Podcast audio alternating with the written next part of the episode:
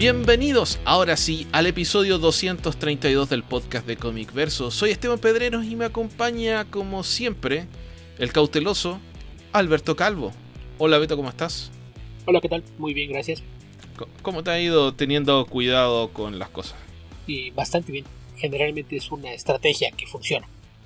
ok, excelente.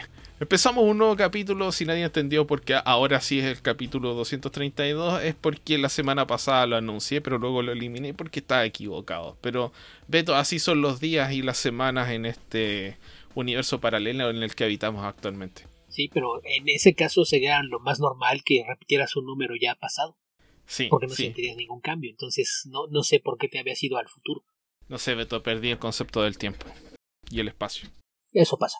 Lo importante es que me vacune. Por lo menos tengo mi primera dosis, la segunda me la pondré en eh, marzo, como está en ese carnet que, que publiqué por ahí en Instagram. Ok. Así que eso, lo, lo, bueno es que tengo dos compañeros de trabajo que no quieren vacunarse porque no. Así que, bien. Bien, bien ellos, bien, bien qué. No sé, no sé cómo reaccionar.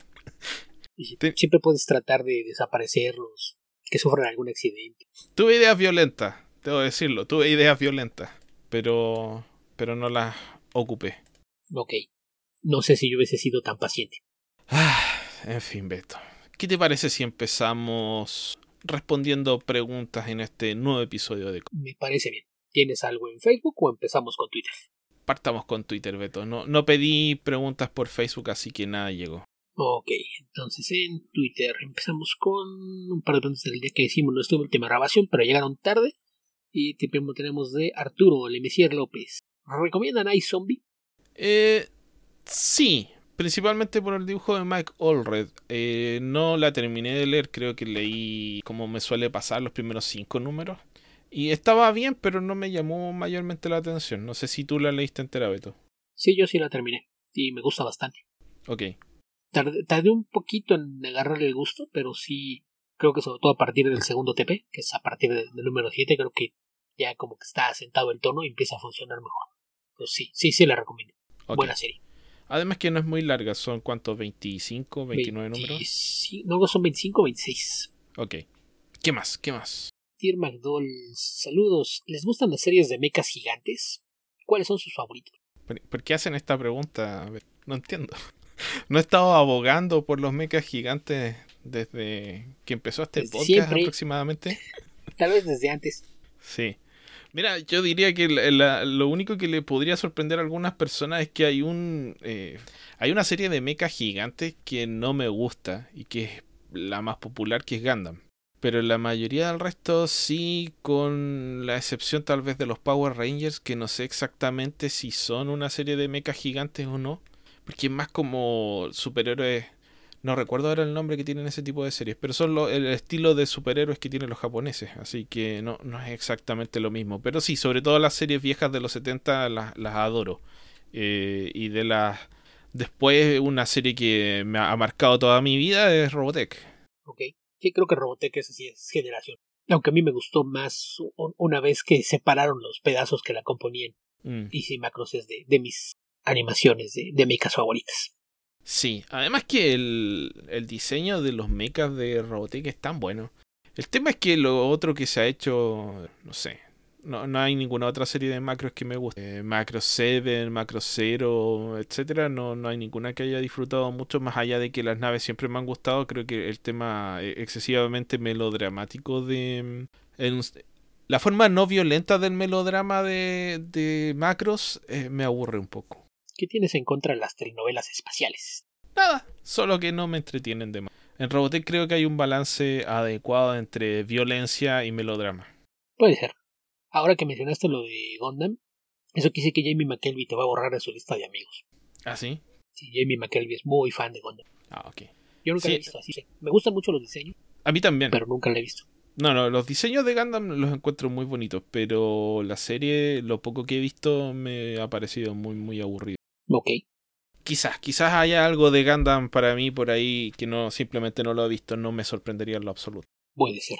Que también tenemos el, el problema de que hay muchas cosas que se producen y tardan en llegar o no llegan a todas las plataformas, entonces es más difícil que tengas acceso a material de Japón de repente, ¿no? Más allá de, de las cosas más populares, como ya mencionamos, Robotech y Gundam. Por ejemplo, tú hablas mucho de una serie del Festival de los Robots, que según yo nunca llegó a México. No. Y acá, por ejemplo, yo sé que es muy popular eh, Massinger, y Massinger no sé qué tan popular sea allá en, en Muy Chile popular. o en otras partes de América. Muy popular.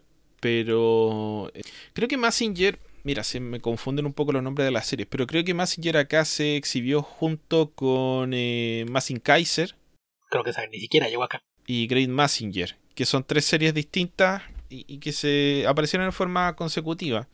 Entonces acá me parece que todas se publicaron como o se exhibieron como Massinger. Y lo que se llama el Festival de los Robots en realidad es, una es una colección de series, básicamente de los mismos autores, son la mayoría son de Go Nagai, que se, se agruparon en un, en un paquete y se publicaron, o sea, se exhibieron en, en Italia y en, y en Sudamérica. Allá se conocen bajo ese nombre. Esos son los países. Creo que en España también. Eh, y eran el Dragón del Espacio, el Galáctico, Super Magnetron. Super Magnetron era bastante buena, pero son poquitos episodios. Y un par más que se me olvidan. El Vengador se exhibía por su cuenta, que es la que me gusta más a mí. Eh, y otras series famosas de esa época también son eh, la segunda versión de Iron Man 28, Tetsujin 28. La original, que era la del robot gordo, acá se vio también, pero después de la de los 70, que es la que se hizo popular eh, a mediados, fines de los 80 en Chile. Hay- esa serie, ese personaje ha tenido varias series, yo recuerdo por lo menos tres, pero sé que son más, así que la primera que se vio acá es la segunda, si mal no recuerdo. Así que sí, sí, me encantan las series de robot gigante. Ok. Sí, creo que en general, creo que nos gustan al menos algunas. Sí. ¿Qué más, Beto? ¿Qué más? Entonces eso tenemos ya de, de las que nos llegaron el día de hoy. De Arturo, de Messier López, recomienda la etapa de Mike Grell en Green Arrow. Sí, con reserva. Sí, creo que son, son cómics que a los que ya se les ven los años. Sí, sí, creo que un poco eso y hay algunos problemas, hay algunas elecciones o decisiones que para la moralidad de hoy en día pueden ser un tanto cuestionables respecto del personaje, específicamente en Longbow Hunters está la famosa violación de Black Canary y también está la relación con Shadow, que tiene muchos elementos de este misticismo oriental que ya ahora es aceptado como un elemento de racismo benévolo del- de la forma en la que se cuentan las historias en, en Occidente. Pero ahí están. Ahora las historias en sí me parece que son bastante buenas. Es probablemente una de las mejores etapas del personaje. Sí. La otra que te recomendaría es la de Jeff Lemire. A pesar de que sea de los nuevos. Digamos, una vez que Jeff Sí. Lemire se hace cargo de la serie, mejora eh, muchísimo. Yo recomiendo también mucho la etapa de Kevin Smith con Phil Hester, me parece que es bastante buena. Además de lo que hicieron Andy Diggle y Jock por ahí, que no, no fue mucho, pero también. Ah, esa es una Aparte miniserie. Ese es Year One de, de Green Arrow, que eh, ha sido bastante influyente. Sí, es bastante bueno. Sí, el, el de Grell yo creo que tiene este problema de que ya hay cosas que entran anacrónicas, como mencionas al- algunos temas que, por la forma en la que son tratados en el contexto, ahora ya se sienten como algo que puede, puede provocar incomodidad en muchos lectores, pero aparte de eso tiene mucha carga de texto, algo normal para un cómic de, de su época, Mm. y en el aspecto visual habrá a quien no le gusta de repente lo, lo que hace Grell porque tiene un estilo muy, muy detallado, muy limpio, pero de repente tiene problemas con los escorzos y, y sé que al menos hay un par de amigos por ahí que no, no lo soportan. Guaco, por ejemplo, de Comicase, siempre se está quejando de que dice que los brazos de, de Grell están deformes porque los escorzos no siempre salen de la forma correcta. ¿A qué te refieres con los escorzos? El escorzo es cuando ves la, la perspectiva de algo. Por ejemplo, cuando está lanzando un golpe en tu dirección o cuando ves un personaje que vuela hacia ti, la forma en la que tratas de crear la perspectiva para que se vean de distinto tamaño, el puño del hombro, por ejemplo, para crearte esta sensación de, de profundidad. Eso es el escorzo, cuando tratas de darle profundidad a, a las figuras. Entonces a veces el, el no poder lidiar con las proporciones hace que parezca como si tuviera brazos cortitos. Sí, hay, hay varios dibujantes de esa época, tal vez por el exceso de detalle, que, que tenían problemas con eso. Pero hay una buena cantidad de números, diría que son la gran mayoría de los números del Green Arrow de Mike Grell, que no los dibuja Mike Grell. Uno de los dibujantes que, que hizo mayor cantidad de números que yo recuerdo por lo menos es Mike Hannigan. Así que ahí no es el único dibujante de la serie. Y Mike Grell en general es bastante bueno. Eh, más allá de ese problema del que habla Beto. Eh, tal vez un poco rígido en ocasiones, pero en general es bastante bueno. Sí, sí, la verdad es que es muy sólido, muy consistente. ¿Qué más, Beto? ¿Qué más? Pues de eso tenemos de Tio Koi. ¿De qué creador les gustaría ver más trabajo y de cuál menos? Uf, ¿de cuál más? Art Adams. Me gustaría que hiciera una Sí. serie mensual. Lo ¿De digo porque eh, del resto tenemos, hay varios, pero del resto la mayoría tenemos eh, una, digamos, una ración, tal vez no exagerada, pero suficiente de su trabajo, pero Art Adams nos tiene a dieta hace 30 años y, y la verdad es que me gustaría ver mucho más trabajo de él, pero bueno, es lo que hay. Sí, también fue en quien pensé como primera opción, porque sí es... eh, eh, hace mucho que estamos limitándonos nada más a la portada ocasional o un pino por aquí o por allá, y hace mucho que, que no... Creo que 30 años es una exageración, pero quizás sí unos 25, ¿no? Desde que hicieron las cosas de, de Godzilla. No, yo- mira, yo lo último que recuerdo que hizo varias páginas, pero no sé si será lo último, es el Hulk de Jeff Loeb, que después del, del primer arco que era de Ed McGuinness, tuvo a Art Adams. Imagínense lo que es lo que es ser Jeff Loeb, un completo inepto como escritor y tener a Ed McGuinness y después Art Adams como dibujante. Es un desperdicio, pero bueno. Deja el desperdicio, el, el engaño, que la gente crea que está leyendo buenos cómics cuando está leyendo cómics mediocres. Pero bien dibujados. Sí. Creo que lo- en todo caso Art Adams está feliz porque está dibujando a Hulk peleando contra Wendy. Así Sí, que si son monstruos, Adams es feliz. se veía bonito nada más. ¿Qué otra pregunta, Beto? Ah, ¿de cuál menos? Ya saben de cuál queremos ver menos cosas. Ya saben, Ya, ¿para qué ahí vas otra vez a tirarle a David Finch, ¿verdad? Otra vez vas contra David Finch. No, no, David Finch puede hacer su vida mientras no se cruce por series que yo quiera leer. Y aún así no, otros- no es tan terrible. No, mira, no voy a decir que un cómic me lo echó a perder David Finch, más allá de que no lo quiera ver. Eh, pero hay otros casos que son más graves. Ahí vas ahora contra Rob Liefeld. ¿Por qué? ¿Por qué siempre tenemos que hablar lo mismo? Ok, Beto. ¿Qué más? ¿Qué más? Eh, hay otro del que creo que sería bueno que hubiera más cosas, sería de José Ladrón. Ah, sí. Ahí va. También, no, no hay mucho. Y después de eso tenemos una más de Tio Koi que nos pregunta ¿cuál ha sido la más grande sorpresa que se han encontrado en un cómic? Es decir, una historia que de la que no esperaban nada y acabó gustándoles mucho. Eh, The New Frontier. ¿No esperabas nada? No. No, literalmente no esperaba nada. No, ni siquiera sabía quién era Darwin Cook cuando leí The New Frontier. Eh, Así que por eso me sorprendió, porque claro, en retrospectiva es, uh, Darwin Cook, The New Frontier, pero Darwin Cook eh, en 2005 no había hecho mucho en cómic y el nombre de él venía de la animación, donde sabías, por ejemplo, que había estado a cargo de el diseño de los títulos de, de inicio de Batman Beyond, pero eso no significa que vaya a ser un gran creador. El otro cómic que había hecho era Batman Ego, y Batman Ego no es malo, pero tampoco es, es tremendo cómic. Entonces, The New Frontier para mí sí fue una. De golpe y porrazo, una tremenda obra. Entonces, sí, me sorprendió muchísimo. Ok, yo no sé, no sé si aplique lo de no esperas nada, porque generalmente tiene que haber algo que me llame la atención o me atraiga para que lea algo. Entonces, por ejemplo, yo a, Darwin Cook lo conocí cuando hizo Batman Ego, que fue lo primero que hizo en cómics.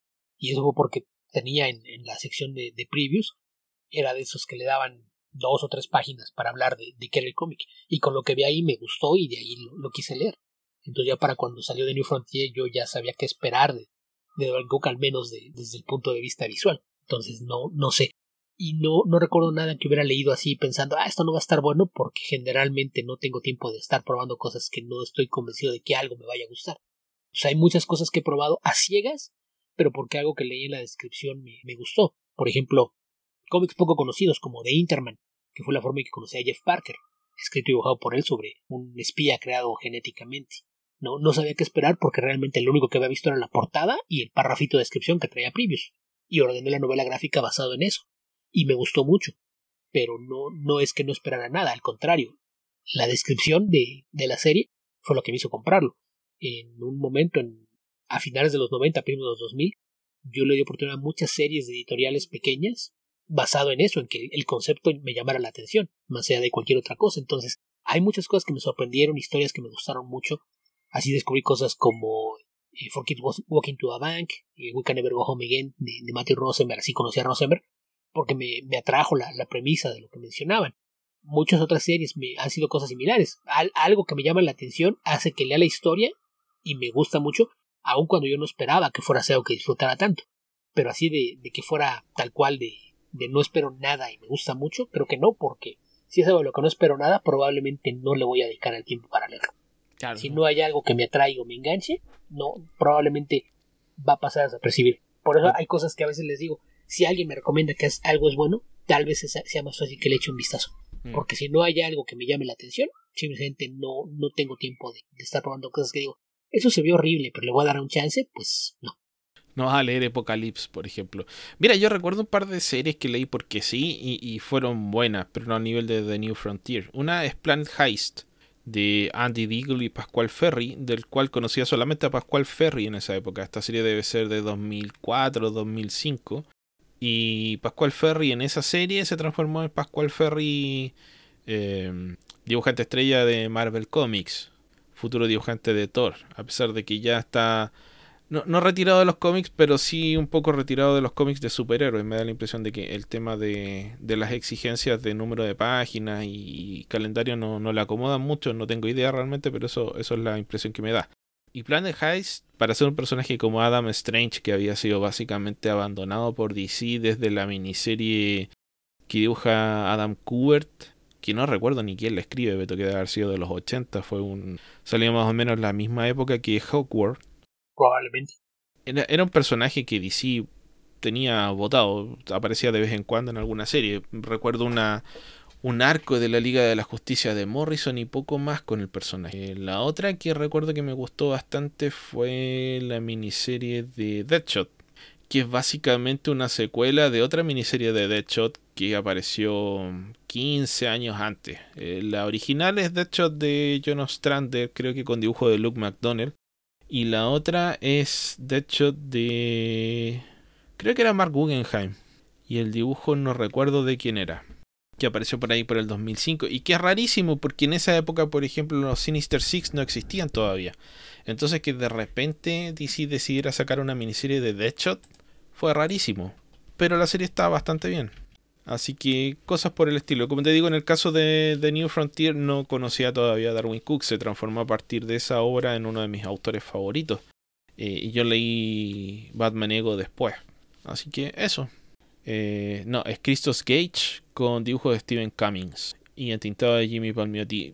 Puros nombres desconocidos. También le di una oportunidad porque sí. Y es bastante buena para hacer una miniserie de un personaje de un villano de Batman de los 80 que habían utilizado muy poco, digamos, después de...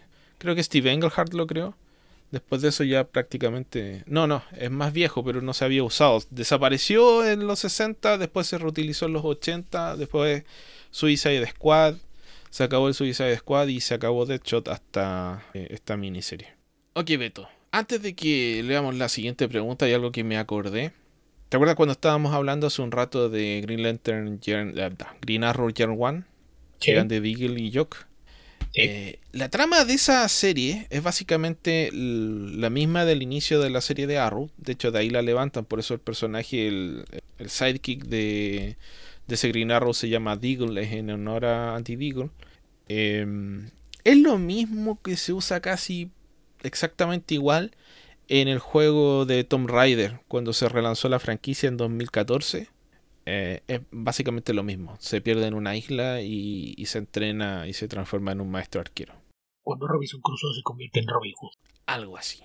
¿Qué más? ¿Qué otra pregunta tenemos? Seguimos con la, el mini bloque del tío Coy. Sí, tengo una teoría. Las historias de Batman son mejores cuando no tratan de Batman, sino que es un personaje secundario en la historia de alguien más. ¿Qué opinan? Yo creo que no necesariamente son mejores, sino que aquí más bien lo que pasa es que hay un elenco tan rico de personajes secundarios en, Gotham que cuando tienes una buena historia que contar, el dejar que Batman se haga un lado para darle protagonismo a alguien más, generalmente resulta en buenas historias. O lo que pasa también es que haces eso, haces a Batman a un lado cuando tienes una historia interesante que contar con alguien más. Entonces yo creo que hay muy buenas historias de Batman en las que Batman es el protagonista, pero siempre que, que lo hacen a un lado para darle protagonismo a alguien más, es porque tienen algo interesante que contar con él. Entonces, es casi una garantía cuando tienes una historia en donde Batman es secundario, hubo una razón para eso y generalmente es una buena historia. Pero eso no implica que sean mejores que cualquier cosa que hagas con Batman en el centro. Sí, yo creo que por ahí va la cosa. O sea, si como escritor de Batman o persona que tuvo su oportunidad de escribir a Batman, se te ocurre que lo protagonice Jim Gordon, o peor aún, algún otro personaje más secundario, es porque tienes que tener muy buenos motivos para hacerlo. Porque si no lo tienes, probablemente el editor te va a decir, oye, ¿por qué, ¿por qué me mandas una historia de Perico los Palotes si este es un cómic de Batman? O sea, tiene que estar muy bien justificado tanto el personaje del que va a tratar la historia como la historia en sí misma para que eh, se justifique que se da el protagonismo Batman. Así que sí, es probable que tengas razón porque probablemente la persona que decide que tiene esa elección creativa tiene que tener muy buenos motivos para hacerla. Sí. Sí, a, fin de cuentas creo que eso es algo que no se limita a Batman, ¿no? En el caso de, cualquier personaje, si estás escribiendo una serie sobre un, héroe y en alguna historia decide hacerlo a un lado para hablar de algunos personajes secundarios, tienes que tener una buena razón para hacerlo, porque si no el editor jamás te va a dejar que lo hagas. Un ejemplo que se me ocurre, en Spider-Man había episodios en los que él se perdía, ¿no? Que incluso era común que en la portada tenías la pregunta ¿Dónde está Spider-Man? Y en todo el número no lo veías, pero veías interacciones entre otros de, los personajes de la historia, o te daban avances de, algo que había sido un subplot a lo largo de algunos números, avanzaba en un número en el que no lo veías para nada, o aparecía en una viñeta al final. Entonces, eh, yo creo que es por diseño. Hay muy buenas historias en donde los protagonistas están como secundarios, pero es porque las historias están pensadas para funcionar así.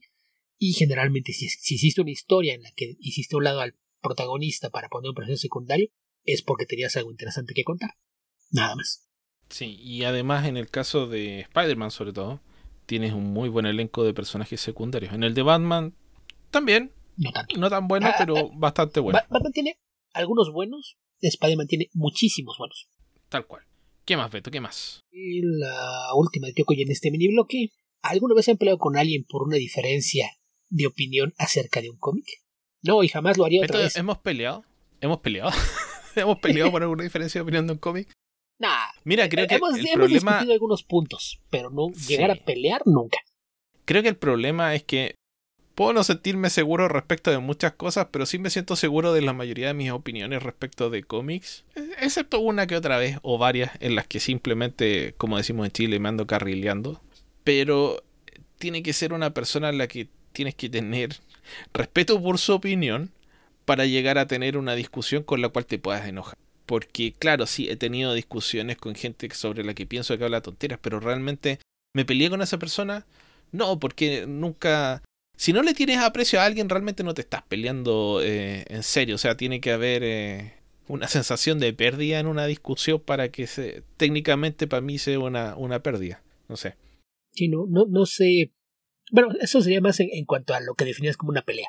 Pero, por ejemplo, así tener una discusión seria de, que termine en que no le hablas o, llegar a los insultos por una diferencia de, opinión, nunca. Además, yo soy tan necio que estoy convencido de que pueda que hay más cambio de opinión antes de llegar a que se convierta en una pelea. Esa convicción pseudo religiosa en, eh, en tener la razón. Sí, puede ser, sí. Eh, creo que es difícil discutir conmigo. Hay gente a la que le va a parecer eh, desagradable. Pero no sé, creo que en general, si hay una opinión que me parece importante, la voy a defender. Además, generalmente aquellos que no están de acuerdo conmigo, rara vez pueden defender sus puntos. Recuerdo una vez que me estaba... O sea, me estaba frustrando porque recuerdo que cuando se estrenó Man of Steel me encontré con un grupo de, de, amigos que estaban con amigos comunes y conocidos y al parecer creo que se acaban de ver eh, Man of Steel y yo lo había visto un par de días antes o, o al revés, no, no recuerdo cómo estuvo el asunto y me preguntan, ah, no, pues eh, de esta película ya la viste, ¿qué te pareció? No, me parece muy mala. Y alguien en la mesa que no, no lo cuento entre mis amigos, ese es de los conocidos, dijo, no, pero ¿por qué? A ver, ¿qué, qué fue lo que no te gustó? Y le empecé a dar mis razones punto por punto. Según él iba a defender la película, y lo único que me respondía cada vez que yo le decía algo que me parecía que estaba mal, era, sí, correcto, sí, estoy de acuerdo, sí, creo que tienes razón. Entonces, ¿qué, demonios? Me dijiste que le ibas a defender, imbécil, te gustó mucho. ¿Cómo es que no puedes argumentar nada a favor de lo que se supone que estás defendiendo? Entonces, no, no sé. Creo que ahí, yo, yo sí soy, insisto, soy demasiado necio. Entonces, podría darse una discusión si es que la otra parte tiene argumentos lo cual muchas veces no. Sí, yo tengo que tener una opinión muy... Eh, probablemente de Man of Steel es algo sobre lo que sí discutiría con otra persona.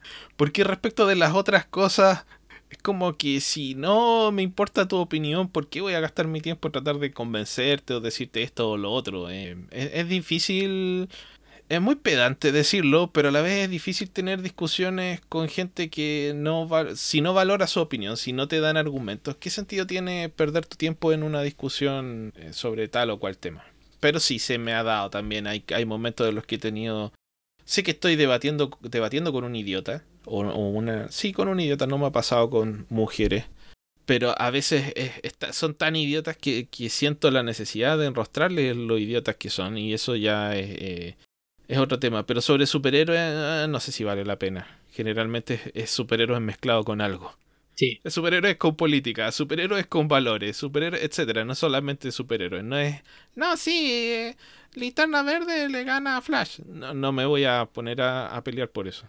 En cambio, sí, Hal Jordan es un misógino. Eso es algo sí. por lo que sí puedes pelear. Porque hay quienes dicen a, que algo no. así. o sea, ¿cómo? O sea, Hal ¿No Jordan, es, Hal Jordan el, el, peor linterna verde. No sé si el peor. Recuerda que sin esto fue linterna verde. Uh, sí, pero aún así es, más interesante que Hal Jordan. Eso no era difícil. Tiene sus momentos. Qué bien está la, la serie ahorita de, de, Green Lantern, por cierto. Ah, que me tengo que poner. ¿Qué más, Beto? ¿Qué más? Eso fue de, de McCoy. Héctor McCoy. Ya no sé si esto va aquí o en Tierra Prima. Si pudieran hacer una liga extraordinaria con personajes de cómics, cine, series o libros actuales, ¿a quién pondrían? Seis integrantes. Ah, no sé, Beto. Eh, me, me, mi debilidad. Eh, hay que leer libros para saber estas cosas, no sé. No, pero son opciones de cómics, cine y series. No sé. Creo que pondría algo así como a. Eh, pondría a Mulder como en un rol del que reúne el grupo. Y pondría a varios detectives a investigar algo. Pero no sé si buscaría personajes con poderes. ¿Solo detectives? Sí. Podría ser algo así. Creo que sería. Sería divertido, pero a la vez demasiados detectives no sé. También tendría que haber algunos que sean buenos para pelear. Porque si pones solo detectives les van a, los van a golpear. Entonces tienes que armar un equipo balanceado. Muy fácil. Sí. Ponemos a Sherlock, Benedict Cumberbatch, que es serie actual, o vigente, lo que sea, contemporánea. Dejemos en contemporáneo y no, no nos metamos en más detalles. Sherlock, como el detective residente. Ethan Hunt, porque es un tipo suicida capaz de hacer lo que sea. Pero es que no necesita equipo prácticamente. Ah, necesitas a alguien que le diga qué es lo que tiene que hacer. Sí, tiene, ¿para dónde correr? Es, es, ¿A quién es, le tiene que ajá, ganar? ¿A dónde te tienes que meter? ¿Qué es lo que te tienes que robar? Ok, para eso tienes a, a un equipo alrededor suyo. A Benji. Entonces, Obviamente necesita a Benji y a Ethan Hunt. no, no, no, no, no, no usamos a ¿Tienes Benji. a- a no usamos a? Benji. Va- ¿No? va- vamos, a, vamos a usar a Aleph, la hacker de Global Frequency. Ya. E- ella va a ser nuestro Benji y va a ser quien va a coordinar. Va a ser el tipo en la silla. Recuerda que todo, todo héroe necesita un tipo en la silla. El tipo en la silla en este caso es Aleph, la hacker de, de Global Frequency. Tenemos a Sherlock porque necesitamos un detective. Alguien que te pueda decir exactamente qué es lo que está pasando sin temor a equivocarse. Ya tenemos a Ethan Hunt, que va a ser el, el arroz de todos los modos, el que todo lo puede, el Juan Camarey. Agregamos a Harry Dresden, mago, porque no, no sabes en qué momento te vas a encontrar con algo en lo que tener un hechicero al lado puede ser una buena idea. Bajo esa Pongamos premisa, a, pongamos a Charlize Theron de, de la serie esta de Netflix, de los inmortales. no, no sé, ahí, ahí ya Como sería. la otra, no, es, la otra que todo lo puede. es- es que Sí, aquí, para que haya un balance de género también. ok, aquí la, la cosa es, Harry Dresden y Ethan Hunt tienen un código ético que tal vez no les permita rebasar ciertas líneas. Entonces, como, como complemento a Ethan Hunt, John Wick, un código de honor que no está restringido por no voy a matar al enemigo. No, no, pero tenemos que balancear esta, este festival de salchichas, Beto. Por eso digo, Charlize Theron. Ok, entonces te cambio a John Wick por el personaje de Atomic Blonde. Ya, está bien. y el, el otro lado, la contraparte de Harry Dresden, que también es un mago con mucha ética y es una buena persona. Como contraparte tenemos a Sandman Slim, que es un tipo que se hizo, de, se hizo de fama peleando en el infierno contra demonios y literalmente los demonios le tienen miedo a un humano que practicaba magia. Ese, falta un científico loco, científica loca. ese- ok. No, no, no sé si un científico loco, pero sí alguien que, que sea la, la mente maestra detrás de contemporáneo. ¿Quién podría ser? Bueno, a mí me gustaba el personaje que hacía John Noble en eh, Fringe. Sí, pero no, no, no sé si se preste para lo que estamos contando aquí. No sé, no sé, Beto, creo que le estamos dedicando demasiado tiempo a esto. Pero sí, sería entretenido averiguar qué, más podría ser. Sí, mm. sí es, lo que le falta a ese equipo. Ya, ya están los cinco agentes de campo, nos falta la mente maestra detrás de quien los reunió para hacer algo. Si se me ocurre algo, lo, lo amendamos, pero por lo pronto ya, ya está el, equipo de cinco. Sherlock, Ethan Hunt, personaje de, de Atomic Blood, Sandman Slim y Harry Dresden. No sé, no pondría a Sherlock Beto. Es demasiado demasiado bueno, no necesita gente. Ok, y ya, no quiere trabajar en equipo. Ah, no, pero entonces ya, ya tenemos los seis, ¿no? Porque también tenía a Aleph. Sí. Entonces yo ya puse seis. Entonces cambio a, a Sherlock por Miranda Cero, también de Global Frequency. Ella sería la mente maestra, la manipuladora, la maestra de espías, que es la que pondría en orden a los demás, con Aleph coordinando como hacker. Y los cuatro operativos de, campo serían Harry Dresden, Sandman Slim, Ethan Hawke y la, la espía de Atomic Math. Ok. Suena, suena como el que podríamos dar una, una repasada en algún momento, pero eh, eh, para partir está, está bien. Ok, pasando a la que sigue. Una más de Tío Koi. Gracias a ustedes, su podcast ha leído muchos cómics muy buenos. The Texas Blood, Steelwater, Don't Buy Blood, Just Red, Machine Gun Wizards. Gracias por sus recomendaciones y tenerle tanta paciencia a mi ametralladora de preguntas. Bueno, eso era nada más. Claramente no he recomendado nada bueno, Beto. Claramente no he dado ninguna recomendación.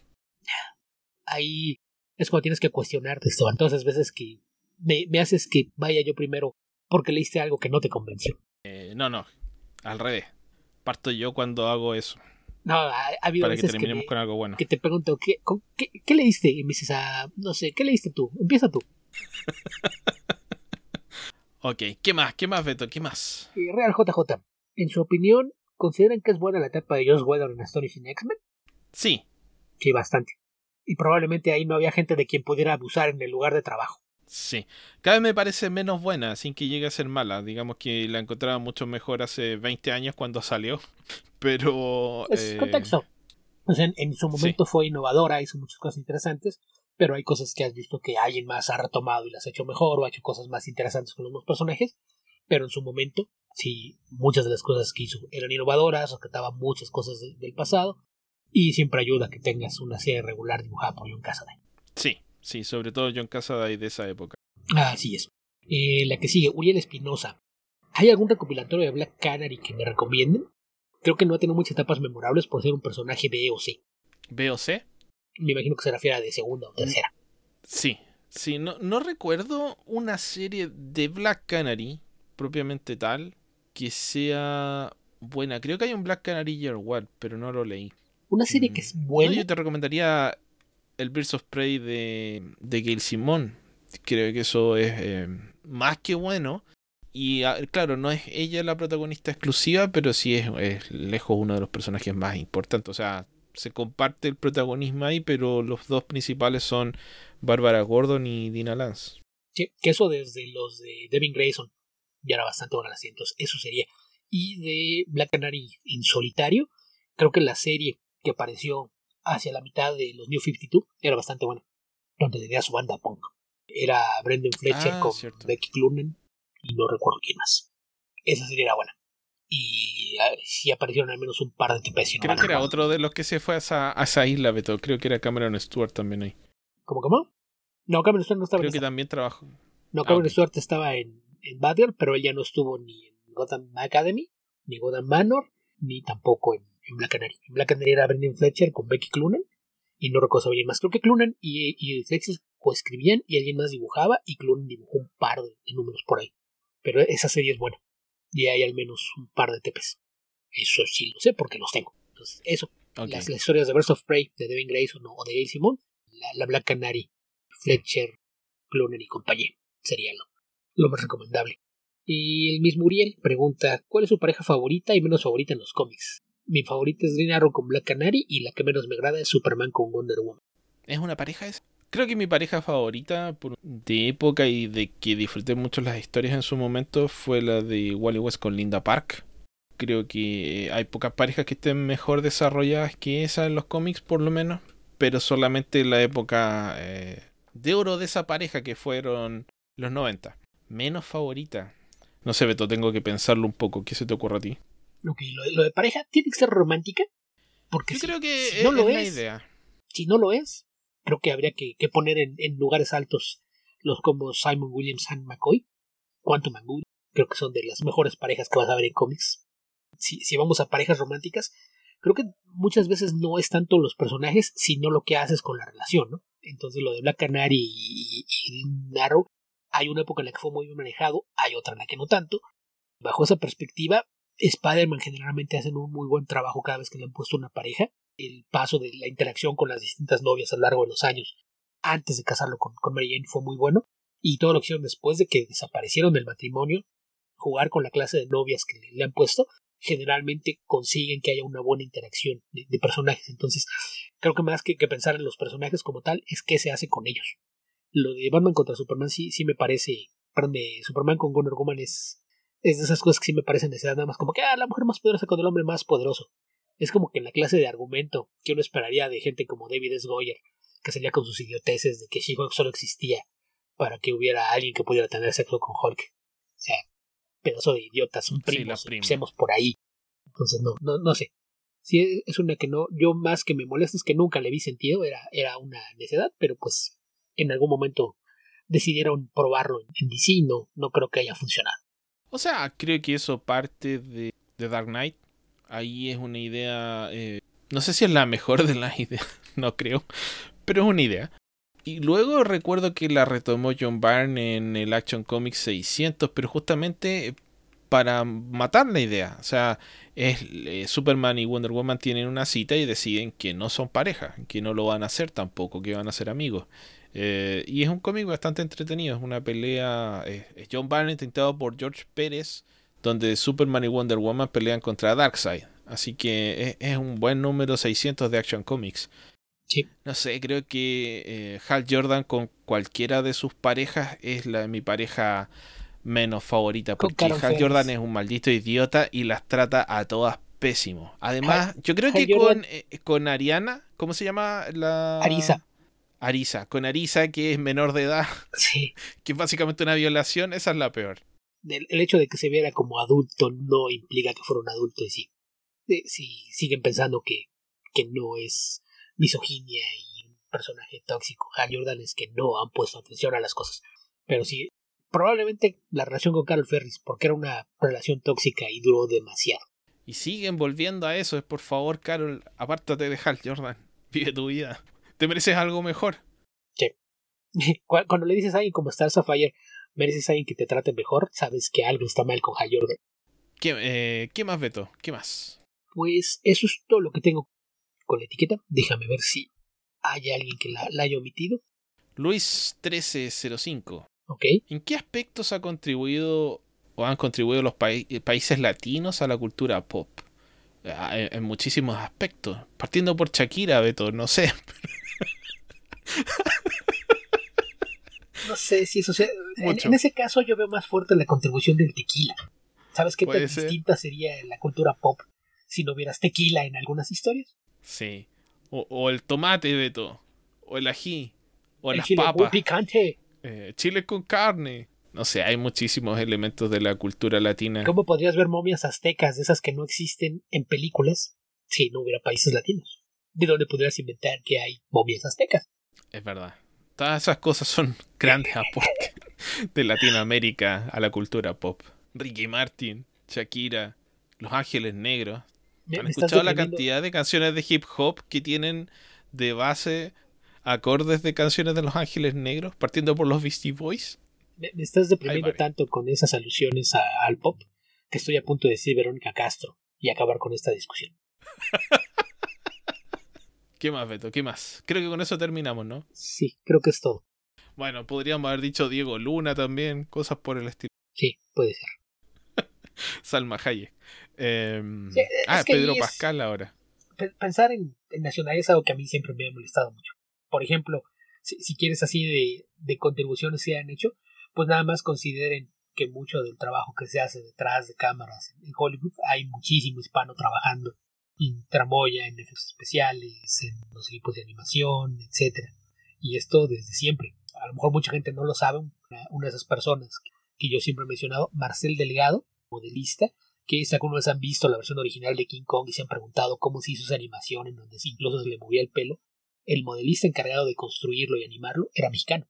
Entonces, aportaciones muchas, que no, no siempre sea notorio que vienen de, países hispanos, pues es otra cosa, pero, pero muchísimas. Ok, Beto, creo que con esto terminamos nuestra sección de preguntas. ¿Qué te parece si pasamos a revisar las noticias de esta semana? Me parece bien. Tenemos un notición.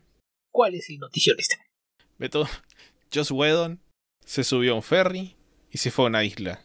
Y creo que allá se va a quedar. Sí. Que aquí esto viene un poquito a colación de, todo lo que pasó el año pasado con el tema de, de Ray Fisher. Que aquí. Sí. Ahí sí, yo debo decir que yo sí fui de los que dije que se me hacía muy extraño que hubiera tanta queja de parte de Ray Fisher, algunas de ellas incluso por cosas que parecían bobas, envolviendo una queja que parecía más seria. Y esa era la parte que a mí me hacía dudar de, que la parte seria fuera real, porque estaba quejándose de muchas boberías.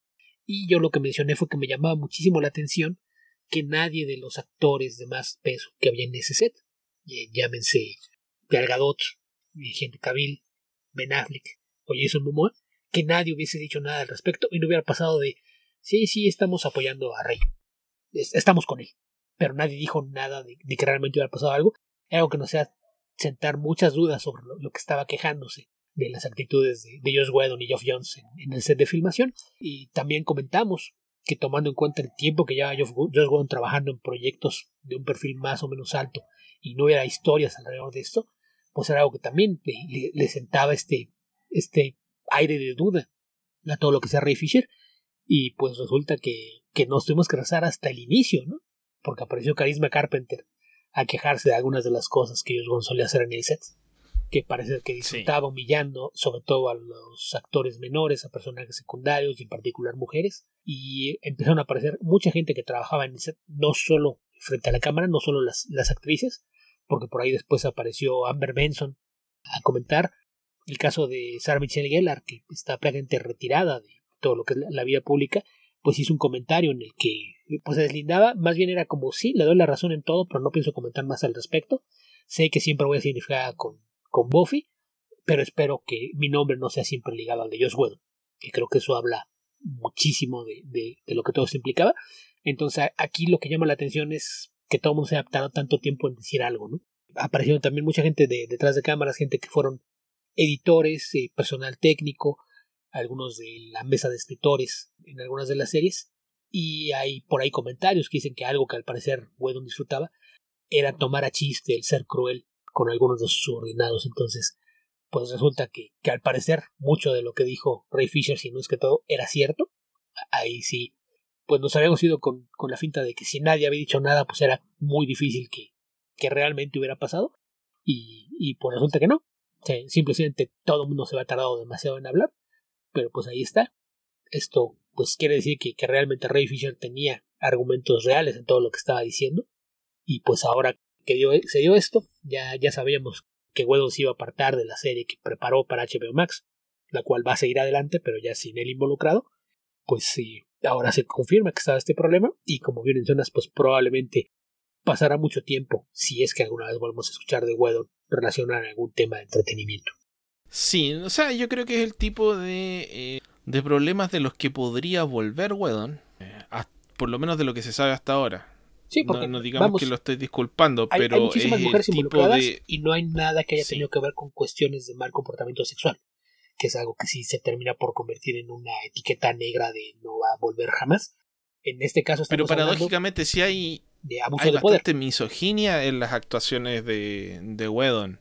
Paradójicamente, para ser un tipo que básicamente es considerado que está abogando por el feminismo o un, hombre feminista, eh, sí hay un pésimo comportamiento. O sea, lo que describe Carisma Carpenter es terrible. O sea, ¿por, ¿por qué?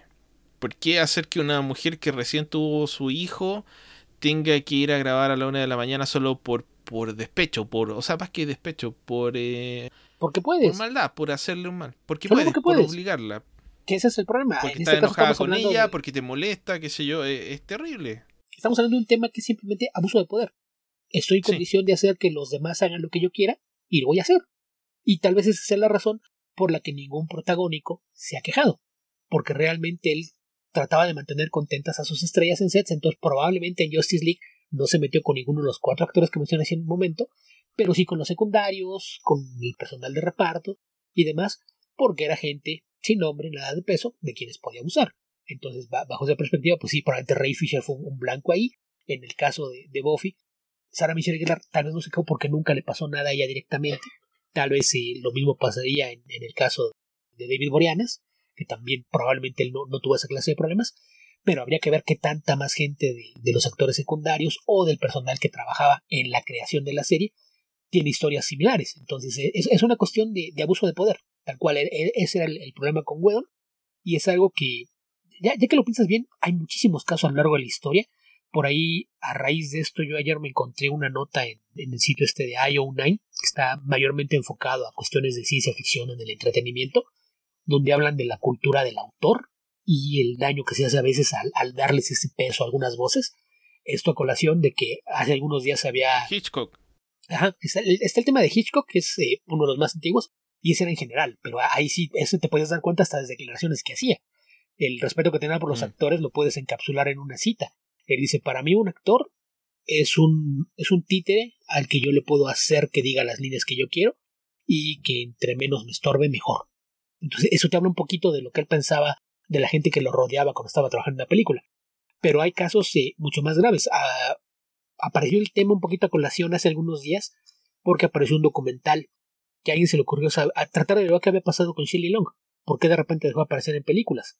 Y de ahí salió mucho del tratamiento que tuvo en el set de, The Shining, que resulta que pues le pareció muy buena idea a Kubrick que iba a ser mejor su trabajo de una mujer atormentada y aterrizada a su marido si hacían todo lo posible por ponerla en un estado en el que se sintiera igual de acosada y atemorizada de cualquier hombre que estaba rodeándola en el set. Y está el, el tema de El último tango en París, donde hay una escena de una violación y después nos enteramos de que pues la mujer sabía que iba a haber una escena de violación pero no sabía que sí iba a sufrir cierto abuso físico mientras se filmaba. Entonces, a, eso vienen con, con este, este tema de la cultura del autor, pensar en que es que es un genio y cuenta muy buenas historias, entonces hay que dejarlo que trabaje a su manera. Eh, pero ahí hay que pensar en, en dónde está el límite, ¿no? En el momento que toda su genialidad para contar una historia empieza a afectar la dignidad o la seguridad emocional o física de la gente que lo rodea, pues creo que que haber que pintar la raya. Porque el hecho de de que cuente buenas historias no debiera darle el derecho de maltratar o pisotear la dignidad o la integridad física de la gente que le rodea. Sí, no hay mucho que agregar al respecto. Una lástima, una decepción en mi caso, porque Buffy es una de mis series favoritas y Wedon ha hecho mucho trabajo que yo admiro mucho, pero nada de eso disculpa las otras cosas. Así es. Yo soy más o menos en las mismas, yo soy gran fan de, de mucho de lo que ha hecho a lo largo de los años, pero sí, saber que que el hecho de que haya hecho esas cosas implica que dañó físico, mentalmente a muchas otras personas, pues es algo que, que sí deja un, mal sabor de boca. En mi caso, pues sí, sí es algo que, personalmente eh, duele, justamente por la, forma en la que he disfrutado mucho trabajo a lo largo de los años, quizás eh, muy, muy cercano a, lo que pasó cuando se dio el, el, caso también con lo de Warren Ellis, pero pero pues muy mal, muy mal, ¿no? Insisto, en este caso no, no hay los temas de, mala conducta sexual, que es algo muy, muy común, pero sí se trata de una cuestión de abuso de, hipocresía grave. Bastante hay una hipocresía grave, en, tener una un discurso en tu arte que es súper bueno, bonito, es, agradable, o sea, las obras de son ingeniosas y son mayormente morales y edificantes los trabajos de Whedon siempre plantea con eh, preguntas de carácter ético que resuelve de una manera que uno puede considerar correcta. Entonces, y aparte estaba este tema de lo que mencionas tener, que tenía esta imagen tener esa dicotomía entre claro, de, de tener esta dicotomía de esto es lo que digo, pero tengo poder y por lo tanto hago lo que quiero y, voy a martirizar, literalmente voy a martirizar a esta gente. Es, em, es, terrible, es bien terrible, pero claro, dentro de la cultura de Hollywood puede que no le haya parecido ni siquiera demasiado grave. Sí, sí y este tema de, del falso feminismo, como se, le está llamando ahora, pues es muy, muy grave porque pues es alguien que se hizo fama en, algún momento porque escribía personajes femeninos complejos y, fuertes que no eran nada más la damisela en peligro, tenía mujeres en su equipo de escritores, entonces era algo que, que siempre puso como parte de, de su imagen y después te enteras de que pues era, era también parte de a lo mejor esa división que le gustaba tener mujeres en el set para evitarles a gusto. Sí, me acuerdo otro caso, es el de Mark Harmon, pero Mark Harmon se disculpó. Y él básicamente hizo eh, acoso sexual contra una de sus escritoras, porque le gustaba. Y como ella lo rechazó, le hizo la vida imposible hasta que ella renunció al trabajo que era Community. Entonces, bueno, eso tuvo consecuencias, lo sacaron de Community. Y, ok, entonces... Todos saben la diferencia entre, entre el, Mark, Community con Mark Harmon y Community sin Mark Harmon. Ah, es, que Mark Harmon es el actor de... Dan Harmon. Consejo de Justicia Naval. Es Dan Harmon, dijiste Mark Harmon. Mark Harmon es el actor. Sí, no, sí sé. Ah, ok. Bueno, Dan Harmon, perdón, el escritor. Que ahí hubo un tema de que una, actriz renunció a la serie, entonces cuando empezaste pensé que ibas a hablar de, eso y no, no, no era por ahí. Entonces, que era la, serie esta que es Jack, luego cómo se llama en español, pero una actriz por ahí no es Jack, porque tuvo eh, problemas. NCIS. Cierto, NCIS. Eh, eh, ahí la, la, actriz que hacía de Abby salió y dijo que había tenido problemas en el set, nunca dijo con quién. Entonces pensé que ibas, ibas a hablar por ahí, por eso no te había corregido, pero no. No, no. Estoy hablando de Dan Harmon, no de Mark Harmon. Sí, pero, pero bueno, perdón, se entendió porque estaba hablando de Community, pero sí me confundí de Mark Harmon a Dan Harmon. No sabía nada de Mark Harmon, así que puede ser, pero no tengo idea. Sí, yo, yo dije, ah, yo nunca supe entonces quién había sido el culpable. Fue Harmon. Oh. No, lo, dudo, pero no, no lo descarto.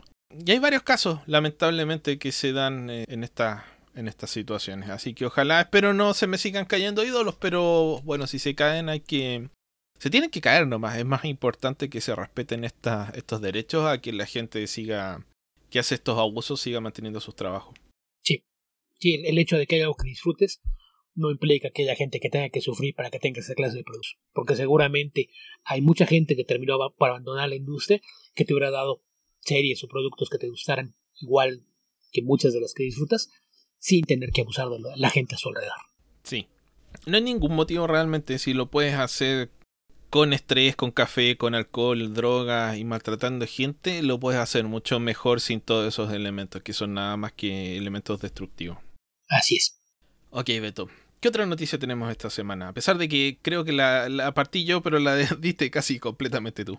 Ok, eh, pues está el tema de que finalmente pasó lo que pensamos que iba a pasar y Gina Carano ha quedado fuera de todos los proyectos de Disney, en particular en el tema de Star Wars donde pues en, el último par de años había interpretado el papel de Cara Dune las dos temporadas de Mandalorian y se especulaba que iba a ser una de las protagonistas de la serie de Rangers of the New Republic y después de muchos comentarios que había hecho en redes sociales de, diversos temas que habían causado escosor y, disgusto en, distintos sectores de la población y lo volvió a hacer esta vez y arremetió contra los judíos y una vez más hubo escándalo alrededor y finalmente un vocero de Disney apareció a decir que en este momento ya no estaba trabajando en ningún proyecto de la empresa, pero que estaba ya fuera de consideración para proyectos futuros.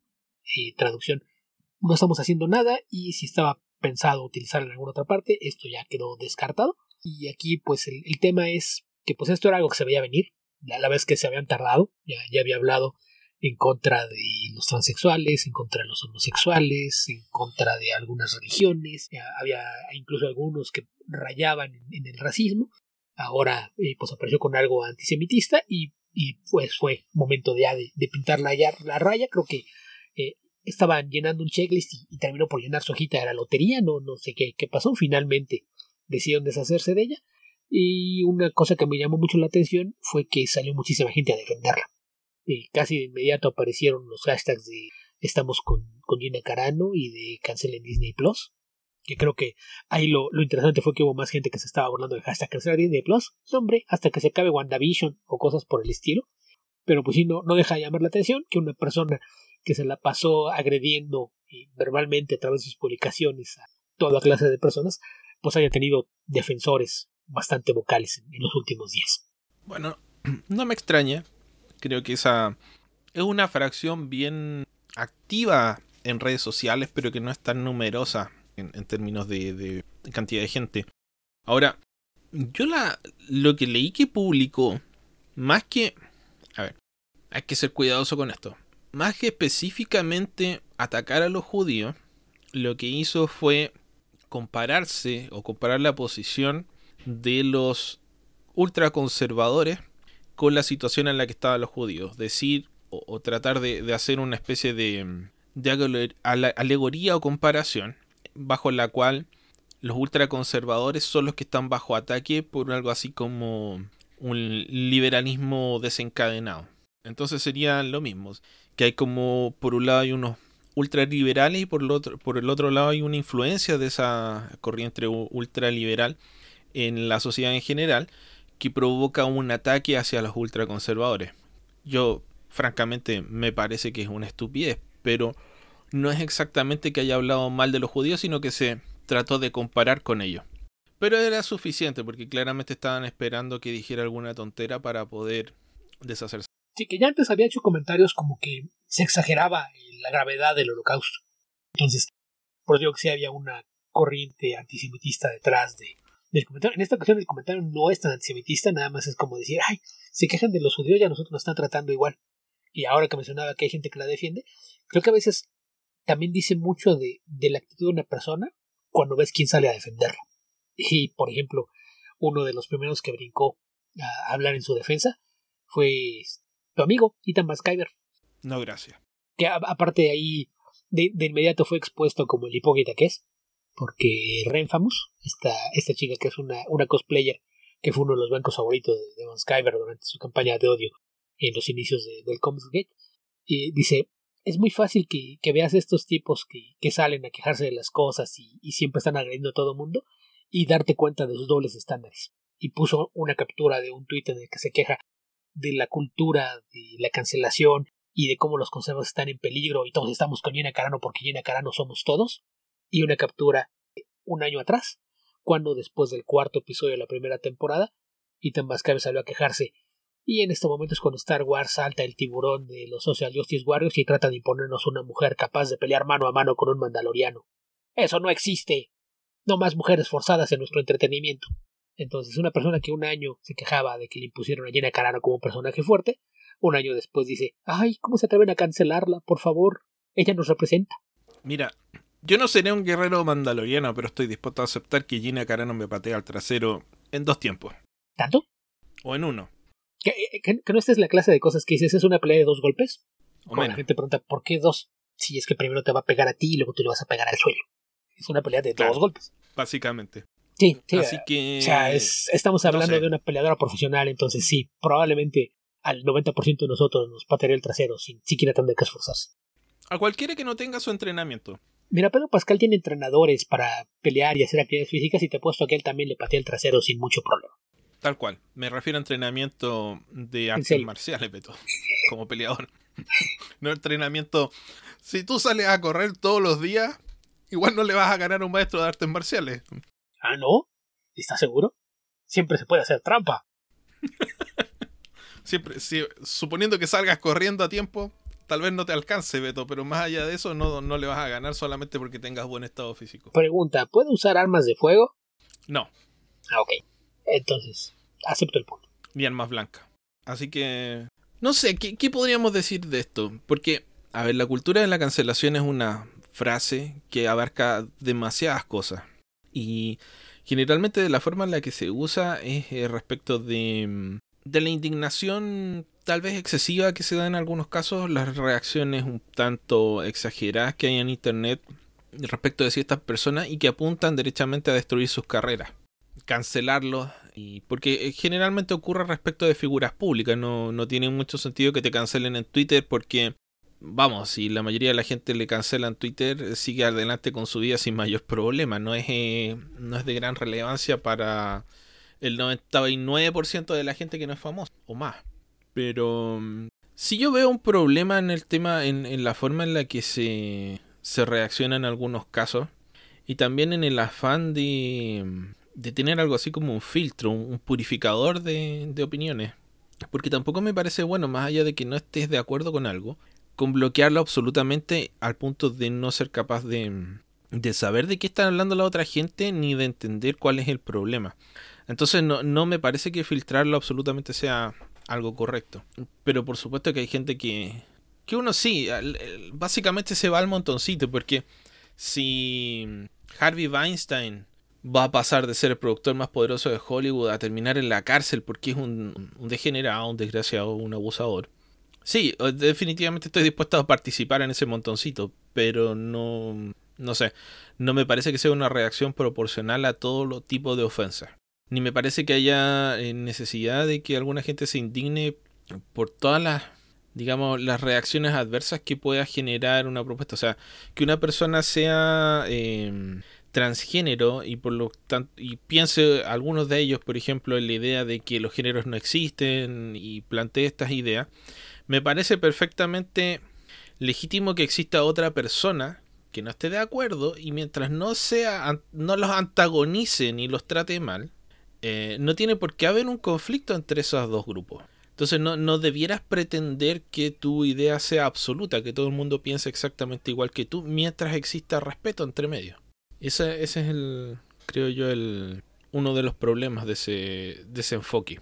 Que también el tema es que muchas veces el discurso que das que tú no crees que los transgénero existan. Y ya porque tú crees que no existen, crees que es correcto cancelar sus derechos como ser humano.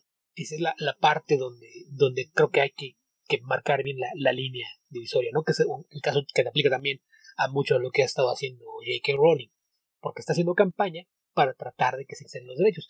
Es algo que pasaba hace algunos años con el tema del matrimonio homosexual, por ejemplo. ¿En qué te afecta a ti, si no eres homosexual, que los homosexuales se puedan casar? El hecho de que un homosexual se pueda casar no quiere decir que los heterosexuales van a tener que dejar de hacerlo.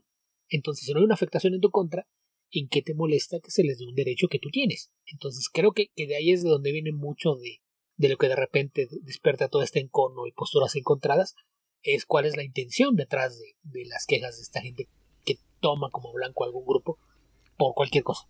Si una cuestión racial, de preferencias sexuales, religiosas, etc. El tema es que generalmente cuando alguien está hablando en contra, no es que se esté quejando porque hay una injusticia en su contra. Se está quejando de que derechos que él tiene le sean concedidos a alguien que es diferente. Y ese es el, punto en donde sí es importante marcar la, raya. Insisto, no, no estás de acuerdo con el matrimonio sexual, no te cases con alguien de tu mismo sexo. Y deja que los que quieren hacerlo lo hagan. Obviamente, esa es la, respuesta racional. Sí. no, no, estás de acuerdo con los transgéneros? Quédate con el género en el que naciste. No lo cambies. Tan simple como eso. Nadie te va a obligar. Nadie te, en nada te afecta que se le den derechos básicos de los que tú gozas a una persona con preferencias, condiciones, situaciones o creencias distintas a las tuyas. A eso es a lo que se resume. Tal cual. Ese es el respeto básico. Sí. Digo, hay, de repente hay una, eh, hay una militancia tal vez exagerada en algunos casos. No, obviamente no en la mayoría de los casos ni en todos los casos. Pero, pero bueno, así se dan estas discusiones, sobre todo en Twitter donde todo escala rápidamente. Beto, ¿qué, ¿qué, otra noticia tenemos? Yo tengo aquí algunas noticias que podría leer rápidamente para que las vayamos, eh, para que pasemos luego. Doctor Doom se une a los Guardians of the Galaxy de Al Ewing. Suena bien, suena interesante. Vamos a ver qué, qué pasa con esta serie. No la estoy leyendo, así que me, por lo menos esta idea me, me llama la atención. En DC Comics. Al Ewing generalmente tiene buenas ideas interesantes, entonces habrá que ver cuál es su razón para poner a Doctor Doom en el equipo. No se había anunciado hace unos días que en ese mismo número se iban a integrar Hulkling y, Wiccan al equipo. Así de que pues e, es evidente que quiere hacer algo distinto con los, con los Guardians. La inclusión de, Doom pues es curiosa. Habrá que ver qué es lo que quiere hacer con eso. Sí, e, es una buena forma de hacer tabú la raza. Legends of the Dark Knight, esta famosa serie de Batman de fines de los 80 y gran parte de los 90, vuelve en mayo como serie digital, o primero que se va a publicar primero como serie digital. Y parece que también va a tener este formato de antología, donde van a ir equipos, eh, equipos creativos rotativos haciéndose cargo de, de la serie. Suena bien, en la medida que sean buenos equipos creativos que logren mantener el interés de la gente, podría andar bastante, bastante bien. Sí, la, la, es que si algo se ha ganado alguien en los últimos años, es el beneficio de la duda. Entonces, lo menos que puedo hacer es ver qué es lo que quiere hacer con Doom como parte de los Guardians of the Galaxy. Mira, la primera serie va a ser una historia de seis partes escrita y dibujada por Derek Robertson, con colores de Diego Rodríguez y letras de Simon Bowland. Y luego vamos a tener a Stephanie Phillips, Becky Clunan, Brandon Thomas, Matthew Rosenberg, Brandon Easton, Che Grayson, no sé quién es Che Grayson, Beto, pero ya me llamó la atención ese nombre, y Jedoy Travis. Otros artistas, Cian Tormey, Janis Milogianis, Milono Yanis, perdón, Carl Mostert, Max Dunbar, eh, Dyke Ruan, Belén Ortega y Nina Bacueva. Así que eh, al parecer va a ser aquí una mezcla de, de, nombres establecidos con gente que tal vez no sea tan conocida en el medio de los cómics, pero tiene algo que aportar, así que puede resultar algo interesante. Otra noticia, Beto, tengo otra noticia más. La serie de Tom Taylor y Andy Cooper de Batman pasa de llamarse Batman The Dark Knight a Batman The Detective. No hay claridad de por qué se decidió el cambio. En Games Radar, Newsarama especulan sobre la posibilidad de que DC no quiera que nadie se confunda con un proyecto de, The Dark Knight de Frank Miller. Bueno, pues no, no sé. veo muchas notitas de, de, este estilo que son las que he estado recopilando. No sé si hay alguna más que, que te parezca que valga la pena comentar. Milestone, que DC ya había anunciado que iba a volver con bombos y platillos, al parecer ¿Ha habido, ¿Ha habido, algún problema con este relanzamiento? No, no estoy seguro. Tal vez algún cambio creativo.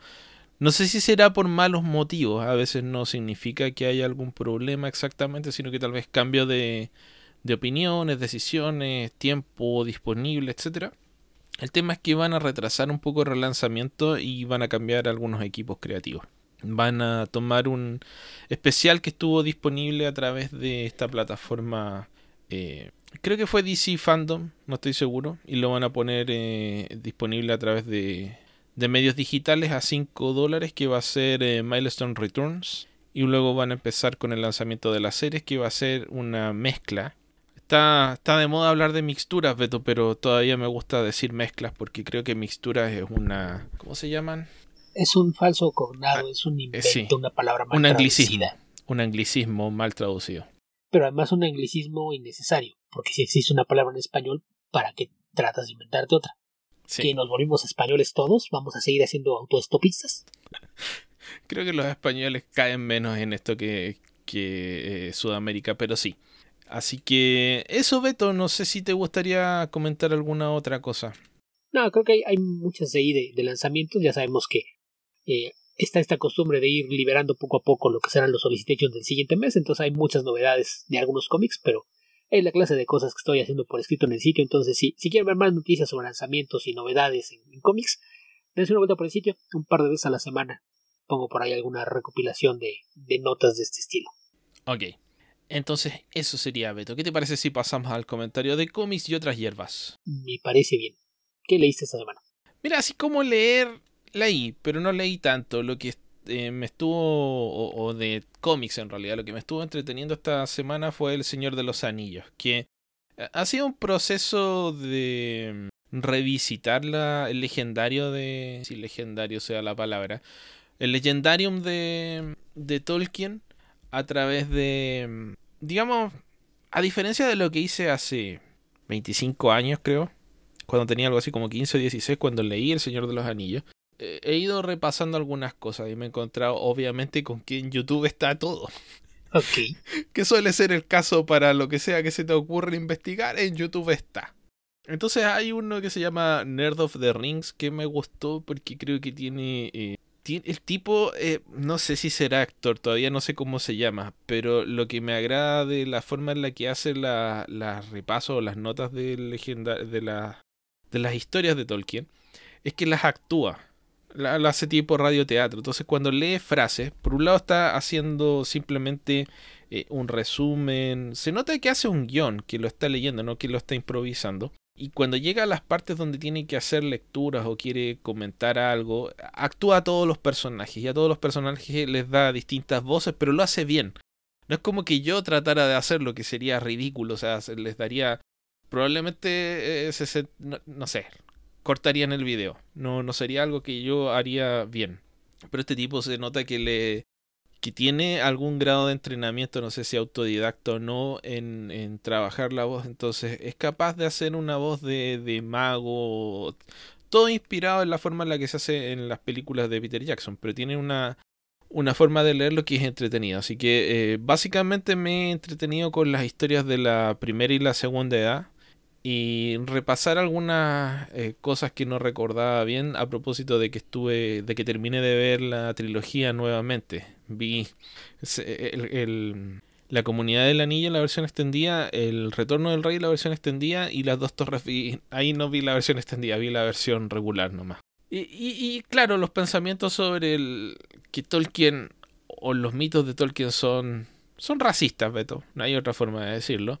Eh, ha sido mucho más evidente para mí ahora que los veo, no sé, 20 años después de las películas y 25 años después de que los leí la primera vez. Creo que hay un, enamoramiento que permanece con esta obra, pero que era más... Eh, e, estaba más dispuesto a perdonarle cualquier cosa eh, en esa época porque estaba, tenía una admiración mayor por la obra que ahora. Creo que ahora es inevitable ver una... Por un lado, o sea, mira, racista en dos sentidos tal como se da generalmente, en una exaltación exagerada de las virtudes de una raza y en la homogenización y caricaturización del resto. Creo que eso es bastante evidente, pero por otro lado es necesario para el tipo de historias que se cuenta, o sea, si hicieras algo más como como Game of Thrones, que en el fondo es, trasladar ese tipo de historias a, unos conceptos morales más actualizados, eh, es más difícil porque no es lo mismo matar a un ejército de 100.000 trolls o orcos que matar a un ejército, a personas que pueden ser campesinos, soldados, qué sé yo, que se ven eh, obligados o tentados a, pelear por el lado de los malos, que no necesariamente son los malos, y, que ganen el otro bando, que no necesariamente son los buenos. Entonces ese tipo de cosas son más difíciles de, de trasladar a, al tipo de historias de Tolkien. Ahí obviamente necesitas a un malo de Malolandia como lo es Sauron, ¿no? No hay otra forma de describirlo. Así que esa... Es, este, revisitar estos mitos ha sido eh, interesante y, y entretenido. Las dos cosas. No sé si hace cuánto tiempo que no has tomado o tratado de leer estos libros de Tolkien, porque esto partió con, eh, con visitar la Biblioteca Pública Digital de Chile, bpdigital.com.cl, y lo primero que escribí fue Tolkien y me puse a leer La caída de Gondolin. Y ese fue eh, el primer paso. Ahí crucé el horizonte de eventos de Tolkien, Beto. ok. No, yo voy a tener unos 15 años que no, no leo alguno de los libros, pero de vez en cuando sí tengo que regresar a algún ensayo, alguna cita, algo, por cuestiones incluso de trabajo o para entender algunas cosas. Hay referencias todavía a mucha de la fantasía clásica de Tolkien en muchas obras recientes. Hay un, en uno de los primeros números de Die, el cómic de Kieron Gillen y Stephanie Hans que comenté por aquí, el segundo o tercer número es un homenaje a Tolkien muy, muy marcado. Y en aquel entonces sí me, fui otra vez a leer, incluso tomé parte de la biografía que recomendaba Kieron para, para entender qué clase de desglose estaba haciendo de los mitos de Tolkien. Entonces, leer cosas sobre Tolkien sí he hecho más o menos de forma frecuente. Los libros mismos, yo creo que unos, por lo menos unos 15 años que no toco alguno de ellos. Ok, si nunca los han leído, vean las películas. Y si empiecen les por el Hobbit. no, no empiecen por el, Hobbit. Hobbit. Empecemos no, por ahí. Empiecen por el Señor por el Hobbit. No. No, si, si empiezas por el Señor de los Anillos, vas a llegar a Tom Bombadil y vas a aventar el libro y no vas a querer saber más nada de nada. Pero si partes por el Hobbit, también vas a llegar a Tom Bombadil pero es menos molesto en ese libro que en El Señor de los Anillos. Bueno, sáltense el capítulo de Tom Una aparición más corta. Sí. Si se ven Tom Bombas y se empiezan a aburrir, sáltense el capítulo. No se pierden nada. No tiene ninguna importancia. Pero si les interesa, sí, creo que la construcción del mundo es algo que está permanece inigualado, diría yo. No, no se me ocurre ninguna otra obra que tenga esa esa capacidad de darte la impresión de que estás leyendo no solamente una historia, sino que eh, una historia dentro de un universo de historias. Una mitología tan rica como la de Tolkien, no, no sé. Hay muchas, pero la mayoría se sienten derivadas. Sí. O sea, él sí puso muchos, muchas reglas de cómo construir el mundo, los estándares, aparte de, del cuidado de algunos detalles, ¿no? El haber creado los idiomas para las razas que, que lo. Yo creo que esa, este es la parte que lo pues separa de todo. O sea, no, ni siquiera creó uno, Beto. No fueron dos, fueron varios. Todos. Y tienen sus propias reglas y, demás. Y es de que. No, no fue de que estos hablan así y su idioma es así. Y suena como esto. No, no, todos tienen sus propias reglas de cómo se hablan y lo que significa y por qué no hablan. Como cuando los cómics dice. Eh, lo pones entre paréntesis y dice aquí están hablando en francés. No. No. no, no es así. Y, es el trabajo de hacer, crear un lenguaje para poner una frase, porque ni siquiera es que tengas grandes trozos del libro escrito en otros idiomas, pero para que tenga una consistencia, el lenguaje completo existe. Sí. Hay gente que lo habla de. Eh, pregúntale a Vigo Mortensen.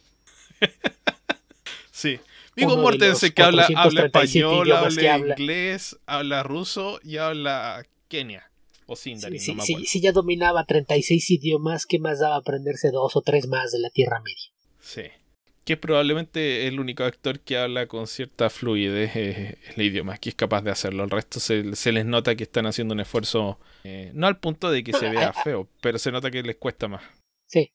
No, porque por ejemplo, otro actor que sus líneas en, otras, en otros idiomas están bastante bien logradas era Christopher Lee. Mm. Que también Christopher Lee creo que hablaba cuatro o cinco idiomas. Entonces me imagino que eso ayuda. Si tienes propensión a aprender idiomas, ah, uno más, sí, sí, échamelo. Yo puedo. Sí, además que, bueno, era fan de, de Tolkien, él quería ser Gandalf. era una de las fan cosas de Tolkien, del heavy metal, cazador de nazis, campeón mundial de esgrima, hijo de, de una noble italiana y, y un aristócrata inglés. o sea, personajes demasiado complejos. E, entiendes que, que, no funcionan como el resto del mundo. Sí, sí, son personas especiales. ok. Eh, ah, tengo más que hablar de, Tolkien, pero lo voy a dejar para la siguiente eh, cápsula. ¿Qué, ¿Qué, leíste tú esta semana?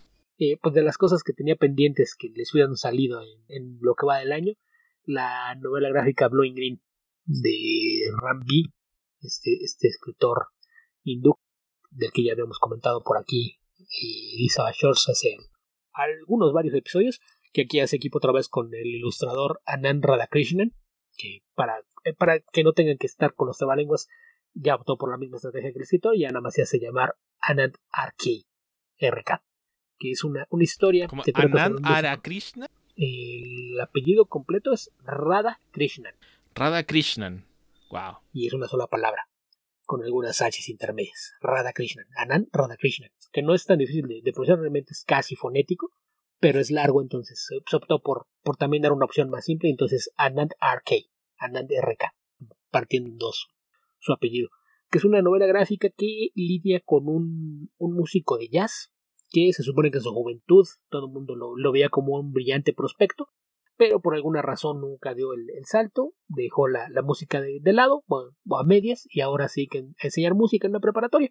Está en un punto en el que está preocupado por su padre, y no, sabe qué, qué, rumbo tomar con, su vida. Estamos, digamos, digamos, la crisis de la media edad de, un músico en una figura creativa que nunca, nunca logró trascender lo, que se esperaba que, quisiera y quien al volver a su casa para atender la, enfermedad de, su madre y los problemas de su familia, de repente se encuentra con un espíritu, te dan a entender que es uno, uno de estos eh, míticos encuentros, que, creo que la historia más famosa es la del guitarrista Robert Johnson, que dice que le vendió su alma al diablo para aprender a tocar la guitarra como los dioses. Eh, es una historia que, que, se repite constantemente, ¿no? Hay muchos mitos de, de, estas figuras artísticas que en algún momento le, vendieron el alma al diablo para lograr dominar por completo su arte.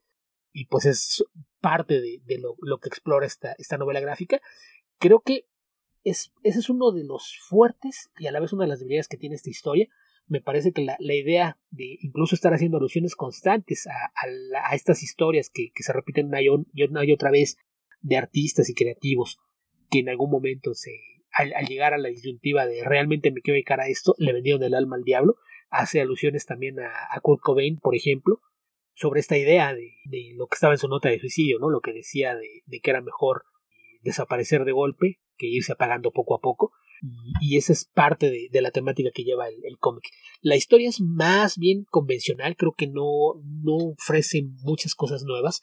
Es como vamos a darle un, enfoque cerrado, más o menos a la misma idea de, de esta figura que en un momento de crisis personal encuentra una posible salida sobrenatural y el dilema moral de si debe o no aceptar el, trato con el diablo.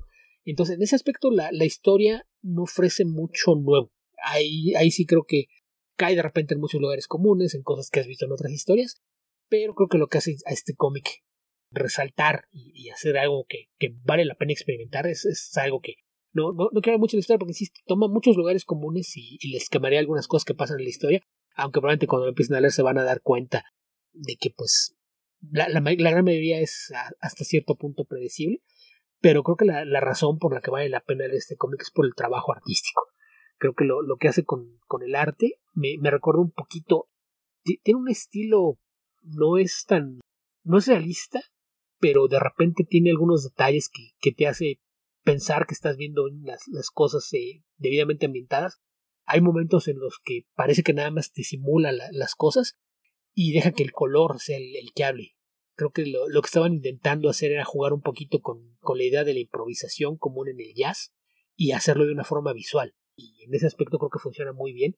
El colorista de, de esta novela gráfica es John Pearson, quien, no conocía, y los rótulos son de, de Edith que hay una parte en la que los diálogos están narrados en primera persona y son como fueron escritos, y ahí te das cuenta de que lo que estaba haciendo era eh, esta, esto que ya casi nadie, se, nadie usa de, de, hacer la caligrafía a mano para que se sienta realmente como los cuentos de una persona, que es algo que lo hemos visto en algunos cómics recientes, pero no es algo tan común, es un, recurso que creo que cuando lo usan bien funciona de, de, forma bastante efectiva, pero sin duda el arte es lo, lo que se lleva aquí la, la historia. Es un, una cosa que visualmente es muy atractiva. Hay momentos en los que me recuerda algunas de las novelas gráficas que, hicieron en los años 90 Neil Gaiman y Dave McKean, en, estas de Violent Cases, por ejemplo, que es, es, jugar un poquito con reflexiones sobre un tema, porque llega un momento en el que es, esta novia se va la, la historia de, de él, que el protagonista de esta historia, que es un saxofonista, no, no he mencionado eso,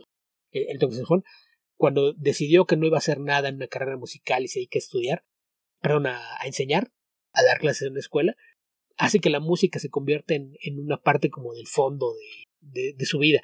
Entonces, el tema de la música está presente, pero es más como si fuera el entorno, es, más contarte el, el tema de, de, la interacción personal que tiene con la idea de qué es lo que implica la música en su vida, el, valor que tiene. Entonces, en ese aspecto creo que es como el, el vistazo a la, la, idea detrás del artista e insisto, aunque la, la, historia no termina de aterrizar muchas de las ideas, que me parece que es una, una lástima, porque creo que hay dos o tres planteamientos que valía la pena que, que hubiesen sido explotados de mejor manera, el trabajo artístico es lo, lo que hace que funcione muy bien.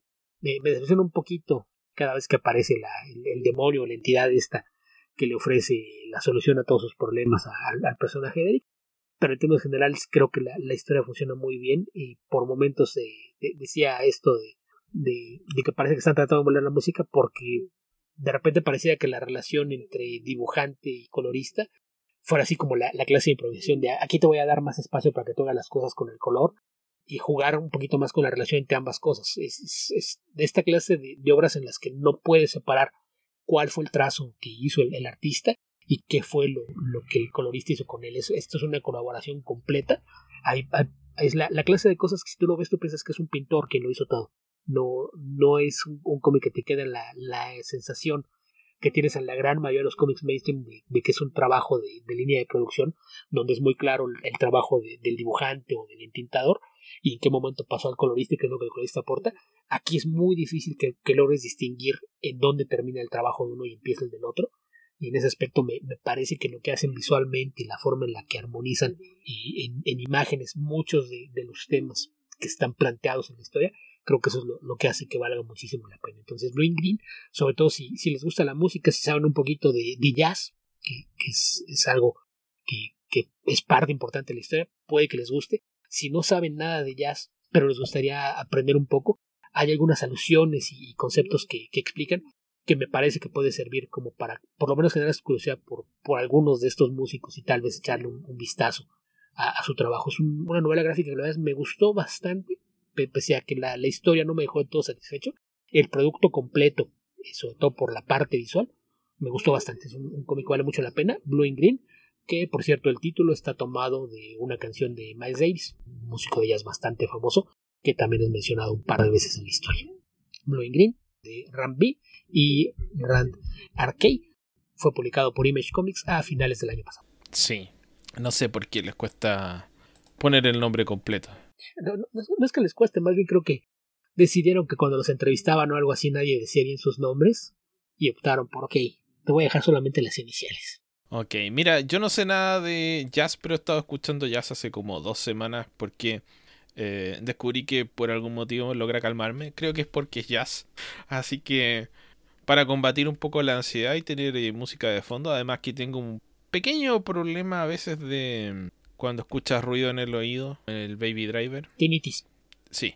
Así que hay momentos en los que me molesta más que en otros, pero eh, con un poco de música de fondo se siente bastante más tranquilo todo. Así que bueno, suena interesante, Beto. ¿Qué puedo decir? Suena Sí, sí, la verdad es que esas cosas que, insisto, la historia creo que no termina de cuajar, pero el producto final, sobre todo por lo que hace el arte y la forma en la que presentan algunos conceptos, vale mucho la pena. Ok, mira, lo otro que quería comentar, que no es exactamente de Tolkien, pero a propósito de Tolkien llegué aquí, es el canal de YouTube de Lindsay Ellis, que es una crítica de cine, que tiene una serie de 12 partes de la teoría del cine sobre Transformers, Beto que creo que es la gracia de, hacer un, eh, análisis muy sesudo, muy interesante respecto de basura, básicamente. Entonces, la forma en la que llegué a esto es que eh, mientras veía, eh, lo había visto hace tiempo, pero no recuerdo haberlo comentado, mientras estaba viendo El Señor de los Anillos decidí ver un poco del Hobbit y, y no lo toleré muy bien, ¿no? Llegué como a la mitad de la primera película y me no quise verla más. Y Lindsay Ellis tiene una serie de videos de dos partes, que termina siendo tres partes, que explica por qué, qué fue lo que pasó con, eh, con el Hobbit. Por qué si eh, Peter Jackson, básicamente el mismo equipo que logró hacer El Señor de los Anillos, terminó haciendo el Hobbit y el Hobbit es bastante inferior a, al Señor de los Anillos. Y a propósito de eso me puse a ver otros videos. programa de King Kong. ¿Ah?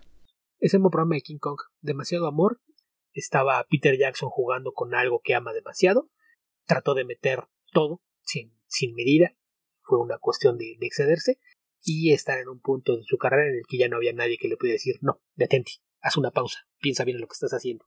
Mira, e, esa podría ser la impresión inicial, pero aquí ahonda bastante en eh, el calendario de producción donde por ejemplo tenemos el caso de que Guillermo del Toro iba a dirigir estas películas originalmente y él hizo una, 18 meses de preparación, un año y medio. Estuvo viviendo en eh, Nueva Zelanda preparando la trilogía del Hobbit, que originalmente iban a ser dos películas. Y cuando él renunció, estuvieron a punto de llevarse la película de, de Nueva Zelanda. Entonces, en el fondo, Peter Jackson se vio obligado a dirigir el Hobbit para que esta enorme producción que iba a generar una gran cantidad de trabajo sobre todo para gente que trabajaba con él, eh, no se fuese de, Nueva Zelanda. Eso era lo que él trató de evitar, o lo que consiguió evitar haciéndose cargo de una película que él no quería hacer. Entonces por eso tiene este, este desgaste, porque además eh, dejaron de lado toda la preproducción de Guillermo del Toro y lo hicieron de cero, pero sin preparación. Básicamente se lanzaron a hacer la película con muy poco tiempo y estuvieron reescribiendo el guion sobre la marcha. Mm, entre otras cosas. Una, otra de las cosas que ella menciona es que eh, originalmente iban a ser dos películas y después fueron tres porque había varios estudios, entre ellos Harvey Weinstein, que tenían derechos sobre una porción de la recaudación de la primera película. Entonces, si hacían dos películas, los ingresos eh, fuertes los iba a obtener solamente en la segunda película del estudio. Pero si hacían tres, iban a tener dos películas para eh, recuperar los gastos de producción y solamente iban a tener que repartir ganancias en la primera. Así que ese es uno de los motivos que alude, además de una serie de problemas políticos que se dieron en Nueva Zelanda en esa época a propósito de algunos reclamos de, los actores, del sindicato de actores de Nueva Zelanda y el trato al que llegó el gobierno de Nueva Zelanda con Warner. Así que hay varias, varias que, bastante tela que cortar ahí aparte de lo evidente. Sí, sí, lo es que si siempre el meterse detrás de, de qué hay en el trasfondo y la realización de algunas superproducciones, siempre hay historias interesantes que contar y aquí, pues yo creo que algo que la mayor decepción de, del Hobbit creo que fue pensar en lo que pudo haber sido si Del Toro no hubiera dejado el proyecto. Sí, Sí, sobre todo porque era una serie, eh, bueno, es una película, el problema que tiene es que es una película eh, que si se basa literalmente en el Hobbit, tiene una involución, es un producto bastante más sencillo el Hobbit que el Señor de los Anillos. De partida tiene una extensión que es inferior a uno de los tres libros del, del Señor de los Anillos. Eh, la historia es mucho más sencilla, no tiene esa sensación de grandilocuencia de un universo tan extenso como el que se alude en El Señor de los Anillos. Entonces, la puedes complementar con cosas que puedes sacar de, otros lados de la mitología de Tolkien, pero no va a tener por diseño eh, ni, ni, la profundidad temática ni el alcance eh, mitológico de épico, claro, del Señor de los Anillos. Simplemente porque no es una historia de esas características. No es eso lo que pretende hacer con el Hobbit. El Hobbit es un libro que Tolkien escribió para sus hijos, para niños pequeños. No, tenía eh, los afanes del Señor. Sí, era una historia mucho más simple. Una, aventura, salir de tu casa para correr una aventura, conseguir un tesoro, pelear contra el dragón y volver a casa. Era algo mucho más sencillo que todo lo que implica de los Anillos en, términos de, de alcance o la misma construcción del mundo. Así es. Así que les recomiendo ese canal de YouTube porque tiene bastante más bastantes más cosas que El Señor de los Anillos. No, no está dedicado a eso, pero es un tema que no importa porque es una saga que le, que le gusta. Así que eso por un lado y por el otro terminé de leer Gideon Falls, que lo comentamos ya hace bastante tiempo acá en, en Comic Verso y la serie terminó el año pasado. Así que por fin pude terminar de leer la serie. ¿Tú la terminaste, Beto? No, no, no la he acabado. Ok, entonces sin spoilers. Porque si lo hubiesen leído, lo comentamos entera solamente, directamente. Mira, el comentario anterior fue en Comic Verso 196 y me parece que comentamos los tres primeros trade paperbacks. O por lo menos eso recuerdo yo que comenté. Y eso llega hasta el número 16 de la serie, me parece. Sí, al 16 o al 17. Y lo que resta es el cuarto trade paperback, que termina en el número 21 y luego los últimos eh, seis números de la serie que son probablemente se va a publicar en dos trade paperbacks porque los números 22 al 26 son un arco y a pesar de que el 27 es básicamente la culminación del mismo arco eh, se publicó como un especial de 80 eh, páginas aproximadamente. Así que hay bastante más material para terminar de sacar y todavía no aparecen los otros trade paperbacks. Mira, te diría que no me gustó mucho el cierre de la, de la serie. Creo que hay un trabajo que creo que tiene, eh, tiene un problema esta serie. Que no, no, cuando la leas creo que lo podemos retomar a ver si la podemos conversar un poco mejor, pero básicamente transita por dos géneros que son el horror o el, horror, el thriller psicológico y sí, thriller de horror y la ciencia ficción. Y la ciencia ficción tiene eh, un lugar dentro de la trama o dentro de la construcción del mundo, pero no, no termina siendo realmente el género relevante dentro de eh, la estructura de la historia. El tema es que el horror no siempre requiere que tú expliques todo. Te puede dejar muchas dudas porque no es tan importante entender eh, exactamente qué es lo que está pasando no siempre, digamos. Eh, en cambio, la ciencia ficción o es parte de la construcción del mundo y los temas filosóficos son los más relevantes o es parte de la esencia de la historia y en ese caso tienes que hacer un trabajo bien eh, bueno a la hora de explicar por qué eh, las cosas son como son dentro de la historia cuando digamos la, la ciencia ficción se transforma en el motivo de que se alteren las leyes de la física o del tiempo o, o etcétera entonces, esta historia que partió como una historia de misterio con eh, eh, un aumento cada vez mayor de los elementos de horror, transita hacia la resolución de, este misterio por la vía de la ciencia ficción mezclada con el horror y, la resolución propiamente tal del misterio es la que no me terminó de, de gustar. Digamos que tiene un final un tanto incierto, no tan categórico. Y las explicaciones científicas no, son del todo convincentes, no son del todo buenas ni del todo claras. Em, comparte un poco lo que pasa en Lost, donde tienes explicaciones de parte, donde cosas que no se entienden se entienden un poco mejor o te das cuenta de que están conectadas, pero no puedes decir realmente que estén explicadas. Y en eso también tiene cierta relevancia el hecho de que la historia, a pesar de que es de desarrollo lineal, no es de desarrollo lineal para todos los personajes. Los personajes principales avanzan en la historia de forma lineal, pero los personajes secundarios tienen eh, interacciones no lineales con los personajes principales. son, ellos, los ellos encuentran a los personajes principales en distintos momentos de su propia historia, antes y después, para ellos. Entonces, eh, los personajes no avanzan todos en la línea temporal en el mismo orden. Tú siempre sigues a los protagonistas de forma lineal, pero ellos van saltando en el tiempo respecto de otros personajes, entonces la historia se va construyendo por fragmentos que tienes que retener a la hora de tratar de completar la historia.